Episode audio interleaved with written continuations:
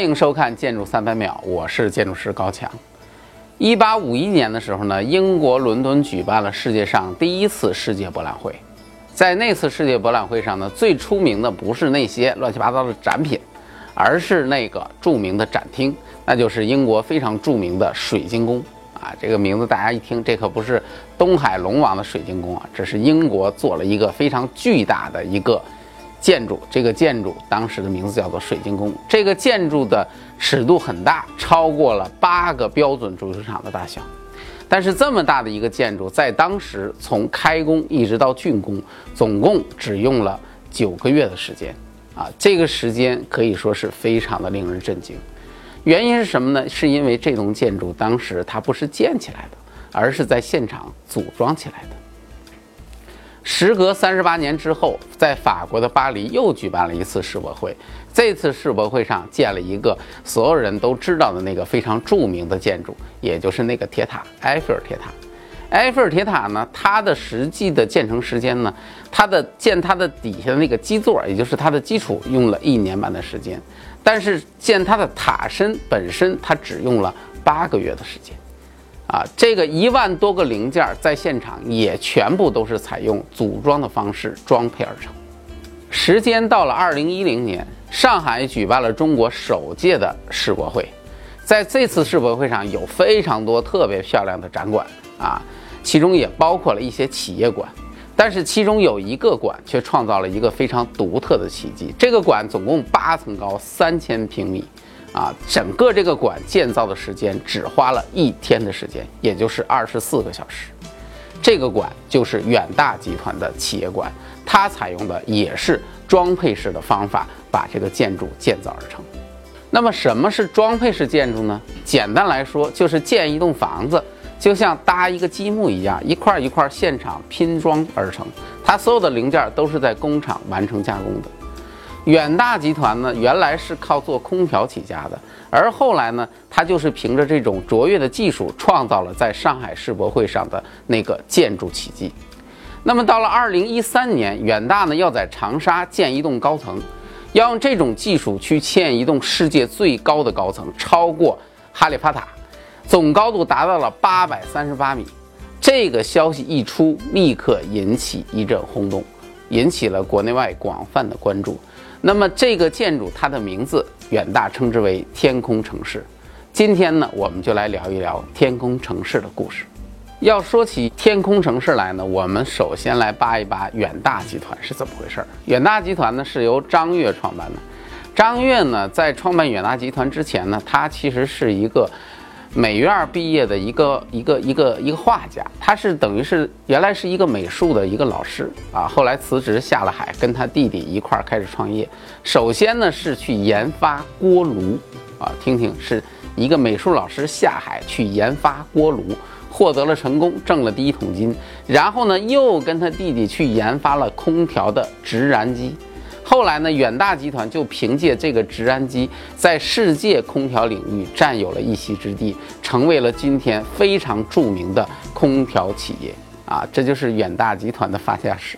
从这个事情上，我们不难能够看出，张悦这个人本身是一个非常具有跨界思维的这样的一个人物，而且非常的特别。既然张悦是这么高级远大的，我们也就不难理解为什么他搞着搞着空调又去搞装配式建筑了。其实是一种习惯性的跨界式的思维，啊，当然这里面还有一个很重要的点，那就是环保节能的一个理念。张悦本人呢是一个非常注重环保的人，他还有一个特别引以为骄傲的一个头衔，叫什么呢？叫联合国地球卫士啊。据说这个头衔没有几个人有的。张悦是一个很注意环保的人，所以呢，他就把目光投向了环保这个方向。那么，装配式建筑也就成为了他战略发展当中一个非常重要的点。这个装配式建筑本身呢，实际上是在二十世纪初就已经有了。当然，最早就我们前面说的，像什么水晶宫、像埃菲尔铁塔这些呢，都是属于装配式建筑，在那个时候没有大的发展。二十世纪初之后呢，实际上是二战以后，各国对于建筑的需求大量的增加，在这个时候需要在很短的时间之内建出比较高质量的房屋啊。那么这种情况之下，欧美包括日本就大量的开始推广并且研发这种装配式的建筑。装配式建筑本身它的特点就是建造的时间很短，而且呢，它的整个的建筑的房屋的质量还是比较不错的。再有一个就是它所有的构件其实是可以再利用的，因此是非常具有环保意识的一种建筑形式。正是基于这样的一种考虑，张悦本人呢就开始了他的装配式建筑的研发之路。其实装配式建筑这种方式在国内很早以前就已经有公司在进行研究了，因为我们都知道中国的住宅其实需求量是非常大的，而且建造速度也都很快。那么有很多的大型的这种地产公司，他们很早就开始研究这种装配式建筑的这样的一种建造方式，因为如果研制成功，实际上可以极大的降降低建筑成本，而且提升建筑质量。而国家呢，现在也在大力推广装配式建筑。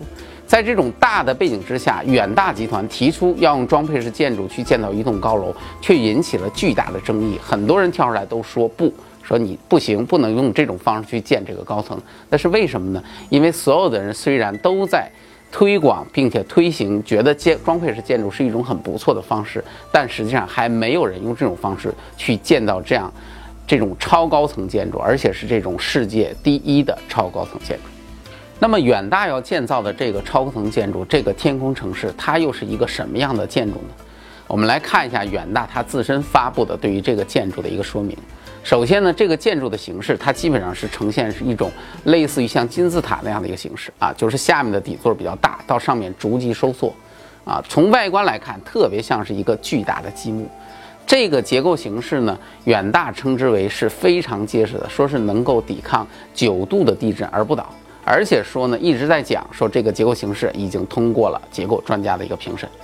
另外呢，在功能上，远大的这个功能里面，它实际上主体的功能基本上是以公寓为主的，其他的呢还有比如说像办公啦、像酒店啦，还有居住的一些配套啊等等，它的这个功能呢是分层布置的啊，这个在高层建筑当中是非常常见的。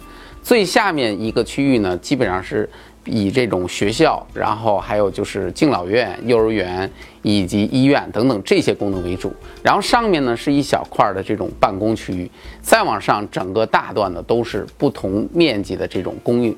啊，公寓的上面还有一小块酒店，酒在酒店再往上就是已经到了建筑的顶端。这个顶端上面设置有这种小型的咖啡厅和餐厅，啊，那个是用来观景的。整个这个建筑功能呢，总的建筑面积达到了惊人的一百零五万平米，这个数字应该说超过了当今世界上现在的所有的各个摩天楼的单体建筑，啊，这个面积是相当惊人的。我记得我们在说天津幺幺七大厦的时候，天津幺幺七大厦的总建筑面积是八十多万平米，这个八十多万平米就已经是世界上最大的单体摩天楼了，啊，那么天空城市比它还要大。所以这基本上就是一个庞然大物，而在这个天空城市当中呢，所有的这些这些建筑的功能，实际上就组成了人正常生活当中所有的这个需要。比如说你的工作，你可以去办公啊，你去工作；你去你要看病，你可以去医院啊；你要这个从小你上幼儿园、上学校，这个城市里面都有。你要去购物，这里面也有商街啊，据说有一条可以连续逛街的这样长达好像是十公里长的这样一条商街。因此呢，这是一个名副其实的小城市。人的一生呢，几乎都可以在这个城市里面度过，除了最后死那一刻。因为这个建筑里面是不配有火葬场的，啊，这就是天空城市这个名字的由来。当然，这栋建筑本身也肯定少不了远大他们特别关注的这种环保节能的东西，啊，比如说它的空调通风系统。还有它的保温隔热系统等等一大堆，它有一堆的数字来表明我这栋建筑是相当的环保节能的。对于这样一栋建筑的介绍一经公布，马上引起很多人的质疑啊，比如说有人质疑结构，说你这个结构实现不了啊，这个结构安全性有问题。为什么呢？我们之前讲过，所有的这种摩天楼这种高层建筑，大家应该都还记忆犹新。这些建筑的结构形式呢，无非就是比如说带个筒。啊，然后再有就是巨型柱，再加上一些比如说横向的这种大型的这种钢梁啊，或者是框架，把它紧紧的固在一起。那么它里面最重要的那个核心筒，这个核心筒往往都是由钢筋混凝土的这种形式来进行打造的。而这个远大的天空城市，它本身讲究的是我是全钢结构的一个建筑，我是这里头我是不需要这种你所谓的这种钢筋混凝土结构的。那么对于这种形式来说，相当多的人提出了质疑，觉得你这个建筑无法采用这样的一种形式来建如此高的一个建筑，这个是行不通的。另外还有人质疑这个建筑的建造时间啊，因为远大说，我建这栋是栋世界最高建筑，我只需要七个月的时间，啊，七个月的时间，这个时间亏他敢说，这个时间当时说出来大家都惊呆了，因为这么高的一栋建筑，他说只需要七个月的建造时间。那么其中好像是说四个月是在工厂里生产零件，三个月在现场组装。实际上这七个月的这个时间是引起了相当多的人的质疑，因为很多人认为你七个月，七个月恐怕你连地基都挖不完。还有一些人质疑这个建筑的造价，当时呢远大公布的造价预计呢是九十个亿，九十个亿其实对于这样一百多万平米的这个世界第一高楼建筑来说，九十个亿，很多人认为九十个亿恐怕你只能建一空壳。啊，而且你的建筑质量肯定特别差，因为九十个亿实在是太少太少的钱了，对于这样一栋建筑来说。所以所有的这些质疑，张悦本人都表示不同意。他认为远大既然说出了这样的一个说法，就能够做到，而且远大的技术已经可以实现。但问题是，这栋建筑后来被叫停了，不让建了。被叫停之后呢，这个建筑只在原来的基地上留下了一个深坑。这个深坑呢，后来被当地的农民用于养鱼。由于天空城市这个建筑项目过于引人注目，因此呢，后来大家都在聚焦，都在讨论为什么这个建筑停工了，为什么不建了？远大集团，你为什么不做了？难道是你说的话不对吗？你是你是因为实现不了了吗？你是因为没有钱了吗？等等各种各样的质疑铺天盖地。而远大集团呢，也从来没有对这些事情进行过正面的回应。他只是说，其实我们这个项目从来就没有开过工，所以也就没有停工一说。而且呢，张悦本人也后来表示说，其实不是我们建不起，也不是我不想建，最主要的是我们做这个事儿得需要政府的支持。从今天我们所收集到的各种各样的信息来看，实际上天空城市这个项目。恐怕离它能够建成的这种可能性已经越来越远了。但是我们不想深度去讨论它到底能建还是不能建的问题，因为那个问题我们管不着，我们也没法去了解。我们今天呢，以设计的角度来重新审视一下这个建筑方案，来重新看一下天空城市的这个概念，它的背后到底有哪些玄机。